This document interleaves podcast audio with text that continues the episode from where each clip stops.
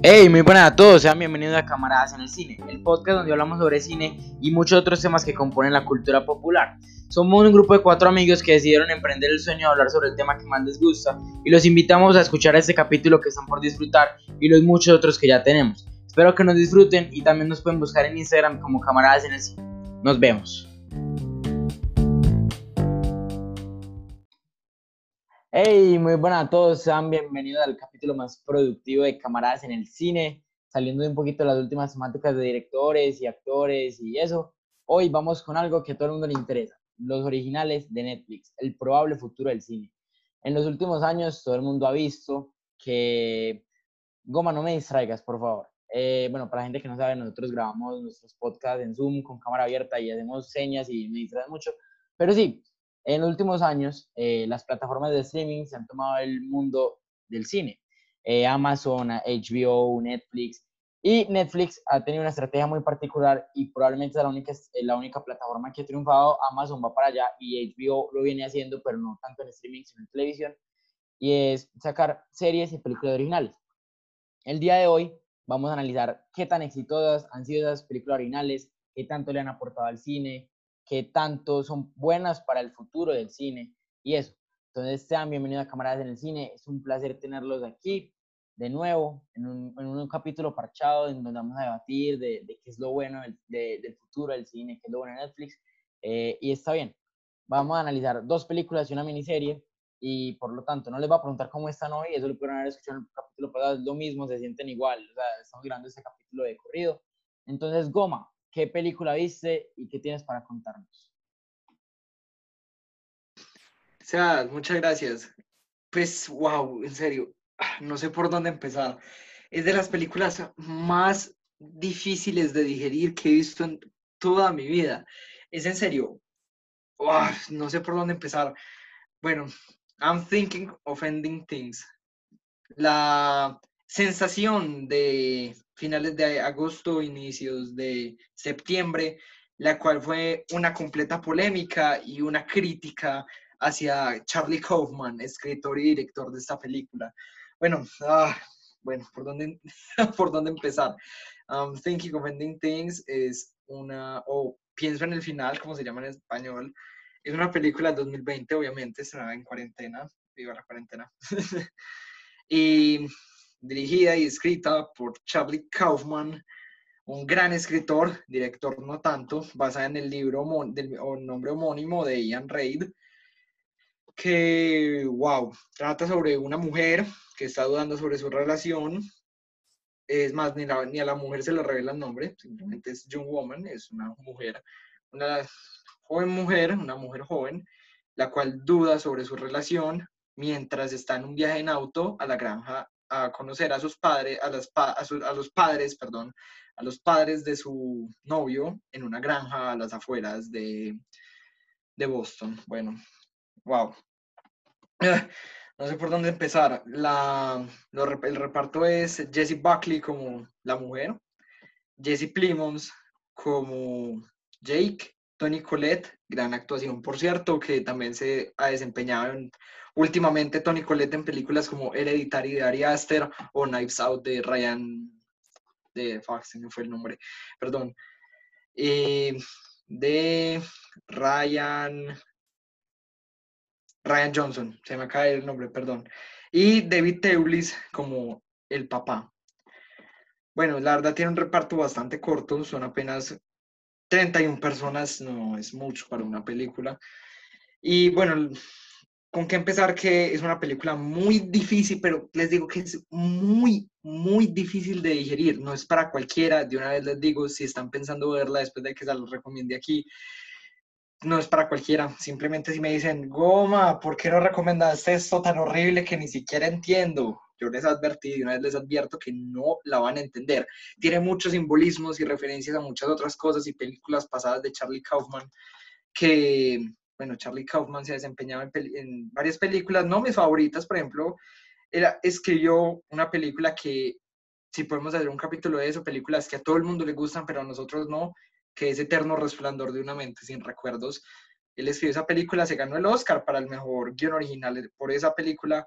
A mí, personalmente, no me gustó. no me gustó.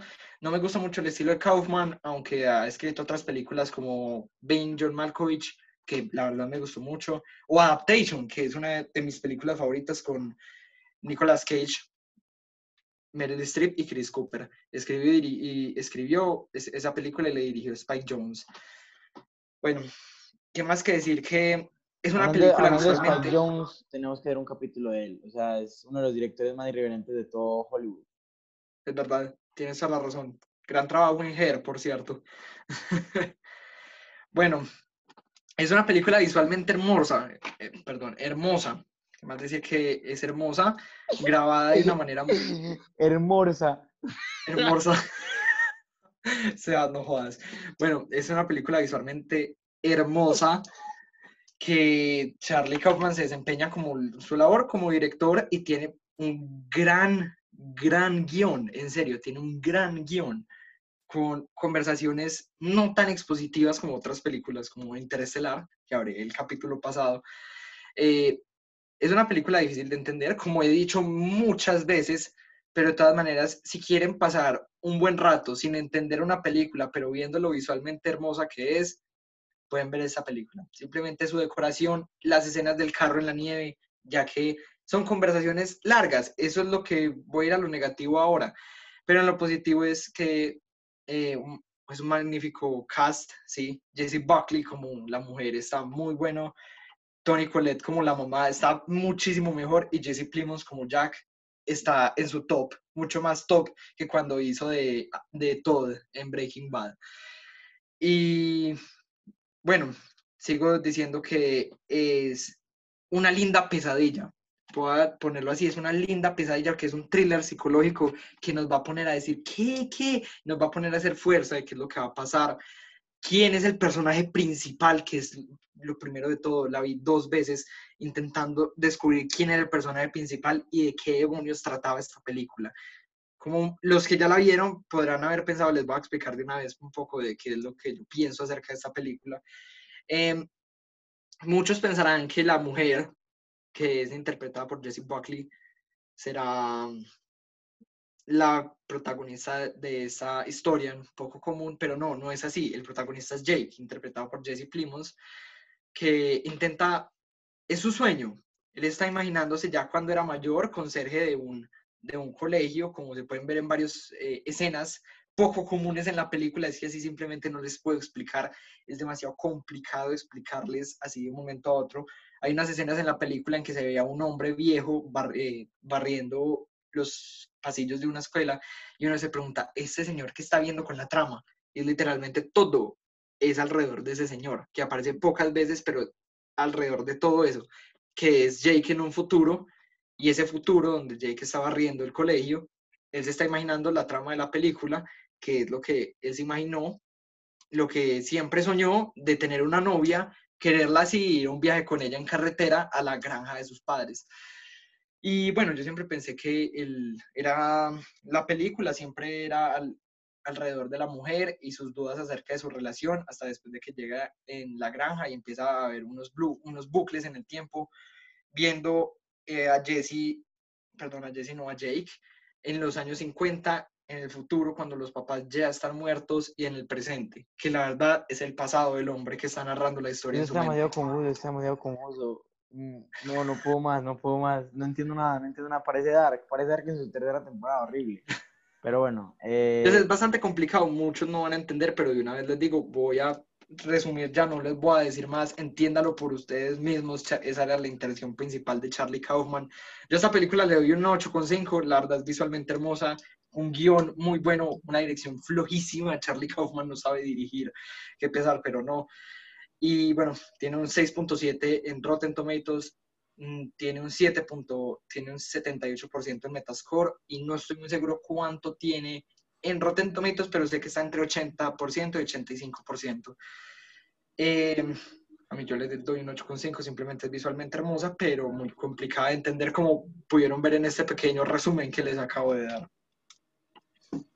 Yo no entendí nada y, creo que muy pocos camaraditos van a entender. Camaraditas es la nueva forma de, decirle a nuestros... Nuestro fandom son los camaraditas. Camaraditas. Como, como todo un youtuber así, eh, teniendo fandom y todo El este fandom nos menos sacan- tóxico de todos los Sí, fandoms. aquí no hay toxicidades, va a salir como camaradas en el cine fans. Eh, fan page de Gomón. Pero bueno, eh. Chan, o sea, Fede, puedes contarnos qué, vi- pues, qué viste y, y qué nos cuentas al respecto. Bueno, camaradas. em, yo para este capítulo eh, hice algo diferente a lo normal, ya que cuando me mencionaron, hagamos uno de originales de Netflix, yo dije, originales de Netflix, con obviamente sé sobre los originales de Netflix, pero yo, what, pues no sé, ¿qué, qué puedo elegir? Eh, entonces estuve bajando por la sección de originales de Netflix, ¿cuántas veces he dicho originales de Netflix? y encontré aquella serie, que, aquella miniserie que me vi con mi madre apenas empezó esta cuarentena. Entonces decidí analizar eh, poco ortodoxa. Es una miniserie acerca de, mm, acerca de Esther Shapiro, una judía ortodoxa que vive en un, eh, en un barrio judío de Nueva York, ¿cierto? Eh, Esther está casado, pues está casada con un judío igual de ortodoxo que ella, eh, y pues siempre es un complique porque ella como fanática de su religión nunca le explicaron bien cómo funcionaba el sexo. Entonces el, eh, su marido le ponía siempre problema ya que pues le dolía cuando introducía su pene en ella y pues no podían, no podían tener no podían tener un hijo y pues para la religión judía esto era malo. Entonces Esther, cansada de su marido, que es llamado Yankee Shapiro, eh, escapó para Alemania porque ella por derecho podía reclamar la nacionalidad alemana eh, por sus antepasados que murieron en la guerra. La cuestión es que esta chica va a Berlín, una ciudad sumamente liberal para los que sabemos, eh, sa- sabemos de ella. Y pues para ella es, un, es una novedad porque todo el mundo es tan libre, puede vestir como se le plazca. Y pues eh, para los que sabemos de cuestiones de religión y de esas cosas, sabemos que los judíos ortodoxos son de los más, eh, los más estrictos con su religión, por algo se llaman ortodoxos. Entonces esta chica eh, intenta descubrirse en Berlín fuera de una trama que es su esposo y un amigo de él buscándola para devolverla al barrio de Nueva York. Eh, es increíble y la verdad, cuando la vi, no lo había analizado, pero después estuve pensando, me recordó mucho a una fiesta que se, bueno, no, más bien es un ritual de iniciación que tiene la comunidad de los Amish, que se llama Jungenspringer, la cual se trata de dejar a sus hijos cuando están jóvenes ah, en la ciudad para que vean si quieren quedarse con los Amish o no. Eh, y pues la verdad es una miniserie muy buena y hay un montón de referencias a la guerra.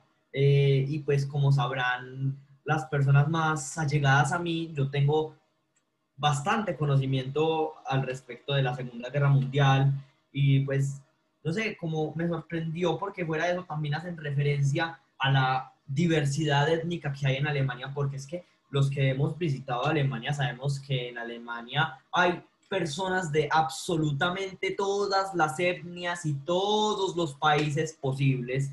Eh, así que se hace bastante referencia y cómo la sociedad alemana ha evolucionado, ha rejuvenecido para hablar del Tercer Reich con, con completa naturalidad. Eh, y pues la verdad en IMDb tiene un 8.0. Yo la verdad pienso que se merece entre un 8.5 y un 9. Pero pongámosle 9 porque pues no, eh, no puedo calificar en IMDb con decimal. Y pues sí, es, es una serie bastante buena. Listo, gracias Fede por, por tus hoy. Muchachos, mientras Fede hablaba, bueno, no, en realidad fue mientras Goma hablaba porque me perdí completamente.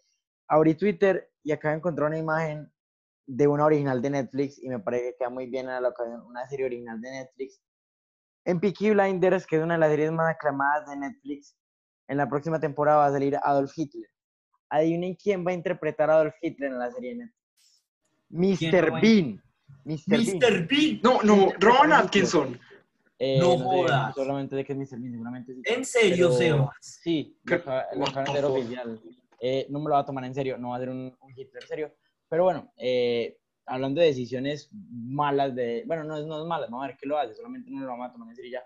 Hablando de decisiones de Netflix, sacaron una película española, compraron los derechos y la distribuyeron al inicio de la cuarentena. Fue un hecho, yo creo que la mayoría de la gente se la vio. La gente que estaba desparchada en sus casas se la vio y es El Hoyo. Y El Hoyo es una película hermosa. O sea, no es mi película favorita, pero es una de las películas con las que más he disfrutado y reflexionado sobre todo, sobre las clases sociales, sobre la vida, sobre la muerte, sobre si el fin justifica los medios. Si, si Manuel José o si Simon escuchan esta, este pedazo del podcast, eh, me van a entender lo que les digo. Y bueno, Isabel Cabi también hablamos un poco de esa película. Un saludo para Isa. El hoyo en IMDb tiene un 7,0. Yo, desde ya, eh, ya que la vamos a analizar, le doy un 10. Es una prisión vertical donde la gente entra voluntariamente con una celda por nivel en la cual una plataforma va bajando celda por celda cargada de comida. Pero conforme van acabando los pisos, porque son 333 pisos, creo, eh, se va acabando la comida. Entonces, los primeros, los que están arriba, los que le tocó por azar estar en la celda 1 a 1, que aclarar que cada mes cambian de celda, entonces puede estar en el primero un mes y, a los, y al otro mes estar en la celda 333. El caso es que se va acabando la comida, entonces los que van de primeros eh, tienen todo, todo el banquete y se lo comen todo. Entonces llega dos personas que son Gorem, eh, Gorem y, y Trimigasi, creo, eh, que empiezan a, deciden, quedan como en la plataforma 7 y deciden, no, vamos a repartir la comida exacta para todos. Pues no, no Gorem, Gorem era un loco que le tocó con este man. Sebas, Hola. Sebas, te estás, te estás equivocando con la trama. Eh, creo que recuerda que, to- que Trimagasi no colabora en la repartición de la comida. Él es más bien como un mentor para Goren. Sí, sí, sí, estaba confundido en eso, qué pena. El caso es que eh, ellos bajan, Goren baja y empieza a repartir la comida con su compañero negro, que en este momento no recuerdo el nombre, y tratan de darlo equitativamente. Al final, es un final que es muy complejo, que es- abre mucho las puertas de una interpretación, que eso depende mucho de la persona que lo vea, que lo interprete. No les voy a decir que interprete porque les spoilería la película, es una película que en serio todo el mundo, todo el mundo debe ver, porque es una crítica a las redes sociales. De hecho, es la primera película de, producida en España o en un país hispanohablante que analizamos en cámaras en el cine, y me parece que es una muy buena forma de elaborar esta sección. Algún día hay que hacer una cosa de películas. Sebas, y puedo decir una cosa al respecto de la película, pues que Claro me que parece sí, Fede, completamente claro que.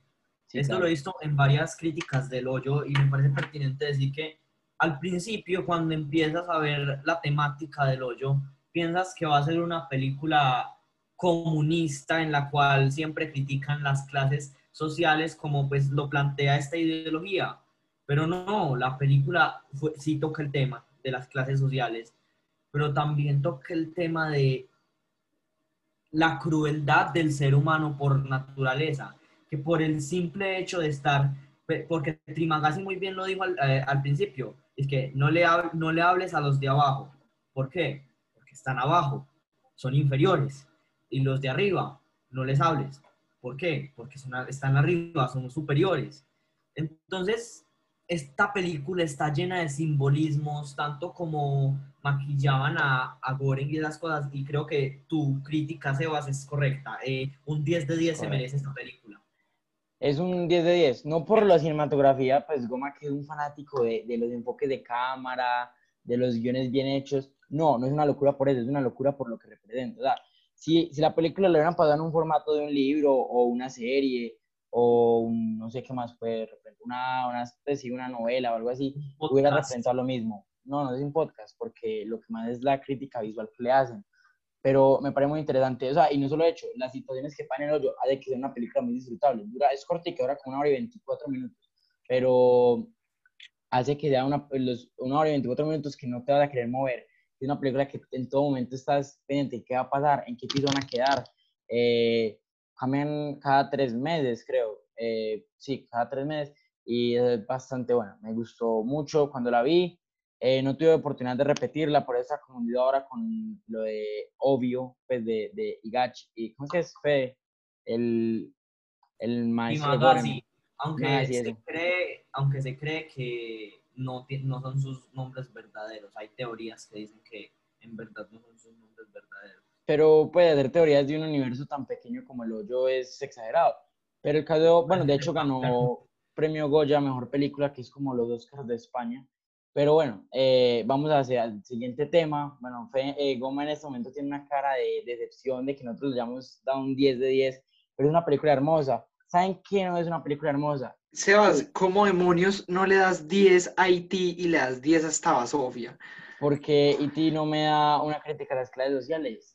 Exactamente, Exactamente, Goma, somos, acá somos unos camaradas que quieren reformar la URSS, claramente. Pero, no, no muy, muy en serio, yo leí 10 de 10 por el, por el mensaje, no por la cinematografía. es algo muy diferente. Si, si vamos a calificar cinematografía, le haría un 4 o 5, pero si estamos calificando el mensaje, es 10 de 10. Una película sorprendente. No a mucha gente le gustó, por ejemplo, a Goma pero si se ponen a pegar el mensaje y van más allá y se hacen preguntas a sí mismos mientras ven la película, eh, se van a entretener. De hecho, Isabel Cabello, ustedes la conocen, escribió un texto sobre este tema muy interesante. Si algún día lo quiere compartir, que venga acá y lo lea.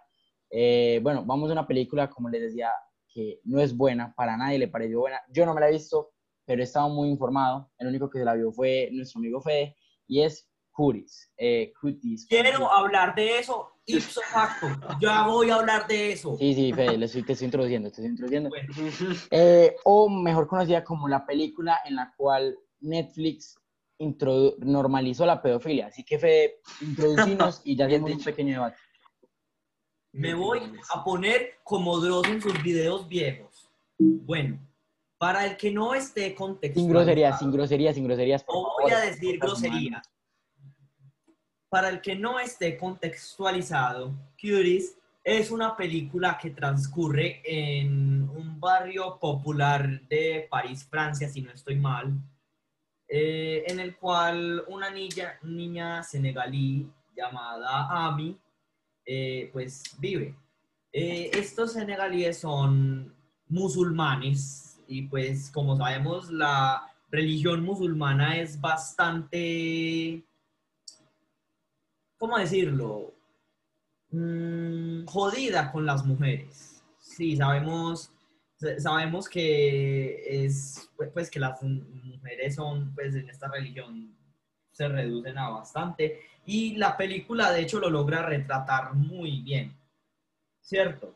La cuestión es que mm, esta película trata de la niña Ami, la cual admira a otras niñas porque saben bailar twerking, ¿cierto? Y pues bailes que socialmente están marcados como provocadores y sexualmente atractivos.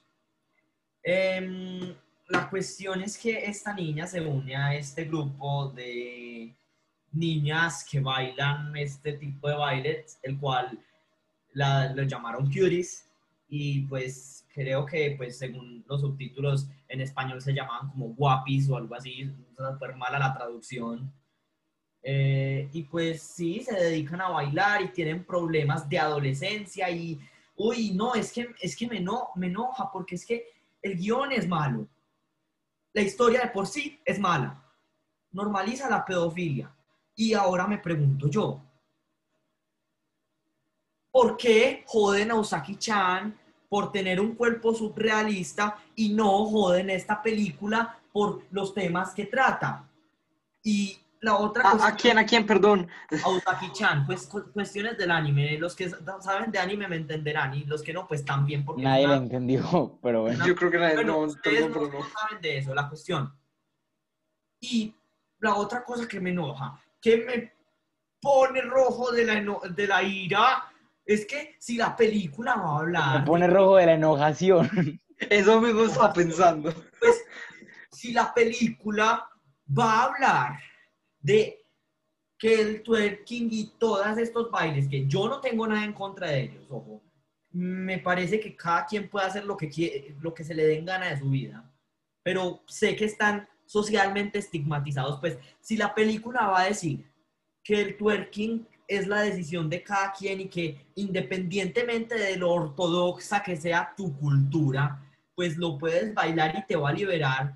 ¿Por qué ponen ese final? Es que no quiero hablar del final porque es que ustedes no van a ver. Y si, pues yo sé que estos camaradas de acá no lo van a ver, pero yo sé que los camaradas que estén escuchando esto y los que lo hayan visto y que lo vayan a ver o lo hayan visto, se van a dar cuenta que ese final los va a enojar. A mí me enoja demasiado. Y es que esas niñas son como, no sé, no sé, como, como, como, uy, es que no, me, me, me estresan y... y, nunca, nunca me había visto a Fede Bravo, nunca. Y el comportamiento de Tam, de, de, a mí, ay, no, es una película que sinceramente no me gusta. Y le, en IMDb, ya les digo, en IMDb tiene un, ahí es que IMDb que siempre se, bueno, en IMDb tiene un 2.8. Para mí, esta película tiene un 1. No se merece nada. Es mala, es muy mala, es terrible. Debería estar borrada de la existencia.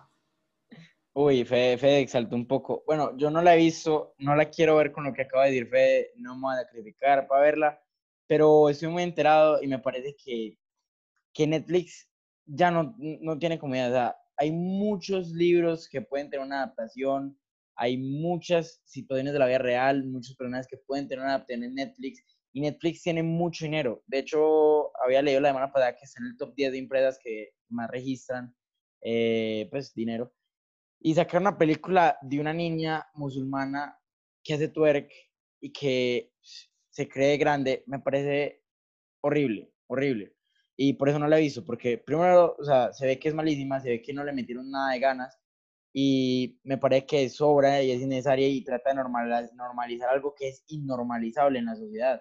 Pues, o no sé, si hay alguien que no piense lo mismo, puede escribirnos por arroba camaradas en el cine en Instagram y lo podemos hablar y lo podemos invitar a incluso un capítulo. Pero realmente me parece una película mal hecha desde un inicio y creo que para algo muy parecido eh, con una película que salió en diciembre que mostraba, que llamaba La Última Tentación de Jesucristo y hablaba una versión de Jesús gay, un Jesús homosexual. Y fue, es un, de un estudio brasileño que Netflix compró los, Netflix compró los derechos y la publicaron. Y yo no tengo nada en contra de eso, es libertad de expresión. Además, no hablan nada fuera de lo común, eh, dan una nueva perspectiva de Jesucristo y está bien pero me parece que en vez de sacar una película de un Jesús gay o de una niña eh, normalizando la pedofilia, podría sacar muchas películas que la gente ha querido ver siempre o concentrarte todo el presupuesto en contratar, pueden hacer mejores temporadas de series que queremos ver. Pero está bien, vamos a parar al siguiente tema y quiero que Goma hable al respecto y es que qué opinan de que las originales de Netflix eh, y el streaming en general van a acabar con el cine tradicional. Goma, ¿qué opinas? No lo van a acabar, simplemente no lo van a acabar. Eh, estoy aquí, estoy, creo que tengo más rabia que Federico acerca de esto. Simplemente ¡ah! odio que digan, ay, los servicios de streaming van a acabar con el cine, ahora todo va a ser por televisión. El que no tenga Netflix es un imbécil, sí, el que no tenga Netflix es un imbécil, porque aquí en esta cuarentena pasó, no sé cómo demonios lo pasó, pero bueno, ay, no sé, me da rabia, simplemente me da rabia que dice, estoy decepcionado de Martin Scorsese por sacar una película tan excelente como El Irlandés para un servicio de streaming tan popular y tan, tan cliché como lo es Netflix. Es que simplemente es decepcionante y ya me siguen decepcionando mucho más para películas que vienen dirigida y escrita por, para mí, de, los, de mis tres mejores guionistas favoritos, Aaron Sorkin, The Trial of the Chicago Seven, una película con una historia de verdad que pueden aprovechar demasiado y la pueden sacar en cine y yo iría iría a verla y la disfrutaría, no verla aquí sentada en, mi sofá con, los, con las manos cruzadas parándola cada cinco minutos porque mi mamá viene caminando por ahí. No, hay que, el cine no se va a acabar. Exactamente. el tema, Goma, yo estoy de acuerdo contigo. Y es que simplemente, a ver, pensemos. Los que tienen la última palabra sobre, el cine, todos estamos de acuerdo, pues casi todos, eh, o por lo menos lo eran, era la academia.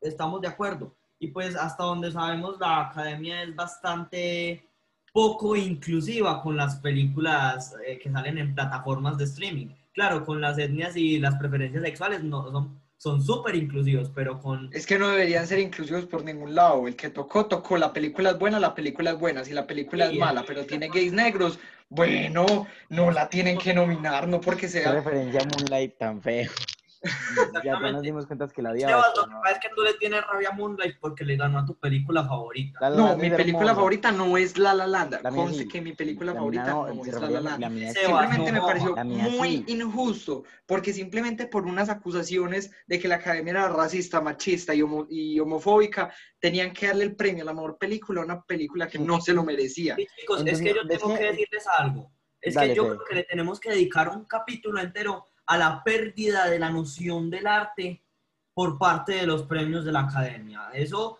hay que tocarlo de una forma más profunda, que, que le duela a lo que le Yo creo que, en, la próxima, en un próximo episodio deberíamos vernos Moonlight y La La Land. Analizar las dos, cada uno, los dos, vernos las dos mismas películas y venir al capítulo y hablarlo. O sea, eso, bueno, es un capítulo para lo siguiente. Yo quería decir que la academia, bueno, no sobre la academia, es que Netflix, el cine es una experiencia, no es ver, no es sentar tirado en una sala a ver la película, es el olor a las crispetas, la oscuridad. Yo, yo tengo una cábala y es que siempre apago mi celular en cine o en mi casa viendo Netflix, porque yo soy una persona que se distrae con cualquier cosa y a los cinco minutos ya no estoy viendo la película si la estoy viendo en Netflix, entonces siempre apago mi celular. Y me parece que el, el cine tiene que volver, tiene que volver mucho más fuerte que antes, porque la pandemia va a hacer que mucha gente no vaya al cine y el sector del cine va a ser uno de los últimos en reactivarse completamente. Pero tenemos que tener certeza de que es una experiencia y que es una de las partes más importantes de la sociedad. ¿Qué sería la sociedad de hoy en día sin el cine? Muchas cosas no se habrían inventado, muchas personas no habrían salido a la luz, eh, muchas historias. Por ejemplo, hay una película que en estos días, Manos Milagrosas, eh, es decir, la, historia de un médico que depara... Yo también la vi. Mm, pues, esa historia no se hubiera viralizado si el cine no existiera. O la historia que analizamos hace pocos capítulos de Catch Me If You Can, eh, tampoco se hubiera viralizado. Ah, Pero sí, o sea, el cine es una experiencia. El cine, ir con una persona al cine no es lo mismo que ver una persona, ver Netflix una persona en tu casa. Eh, los lugares son diferentes. Hay que aprender a hacer eso. ¿Alguien tiene algo más para decir? ¿Usted que está todo enojado quiere decir algo más? O... No, me quisiera, me quisiera de, desahogar un poco con la academia pero, y sus supuestas acusaciones de racismo, machismo y, homofobia, pero eso es para otro capítulo. En otro capítulo hablamos y quiero pedirme perdón a los camaradas si se asustaron por el Fede, el, el Fede enojado. Lo que Yo me asusté. La verdad, la, verdad me, me da me da asco que, que una película, pues que no jodan una película tan mala como lo es Cutie, sino pues y jodan mucho a un anime que me gustó bastante que es Usaki-chan, pues, y busquen la polémica, es bastante conocida. Eh, pues eh, creo que los que sabemos de anime conocemos de antemano lo que pasó. Y pues sí, me parece, me, me parece que estuvo muy mala la película. Y pues sí, perdona a los camaradas, ustedes saben que Fede no es enojón de por sí, y creo que mis papás se asustaron también por los criterios que escucharon, así que pues sí, perdón camaradas. Listo, eh, pongámosle fecha desde ya. El siguiente capítulo es sobre Marvel para hablar de, pues, de, la, de, la, de, la, leyenda que fue... ¿Cómo llama el actor de Black Panther? Se me está escapando en este momento. Chadwick Boseman. De la leyenda que fue Chadwick Boseman, dedicarle el capítulo a Marvel, que fue probablemente el personaje que más destacó. Y después vamos a hacer un capítulo de hablando de lo de Oscars, eh, White, algo así, como una, una mica de 2015, que todos los presentadores de los premios eran blancos. Y desde eso se tiraron a la academia porque en 2016, el Oscar 2017 salieron a Moonlight. Y eso me dio mucha rabia, eso lo vamos a analizar después. Sigan en camaradas en el cine, escuchando el resto de capítulos que tenemos, o escuchando los que vienen, o si vienen del pasado, escuchen los que ya publicamos en el futuro. Eso fue camaradas. Vuelvan a escucharlos todos. Sí, también. Vuelvan a escuchar ese capítulo De hecho, escondimos tres easter eggs durante el capítulo. Si se encuentran, escríbanos a camaradas en el cine. Ajá, tres Y, y ya saben, eh, espero que estén muy bien. Esto fue Camaradas en el Cine. Nos vemos la próxima semana eh, analizando las películas de Marvel. Si todo sale bien, si no nos retrasamos, perdónenme por, perdónennos por a veces retrasarnos tanto con el cine, pues que con el cine, con el podcast. Espero que estén muy bien. Y esto fue Camaradas en el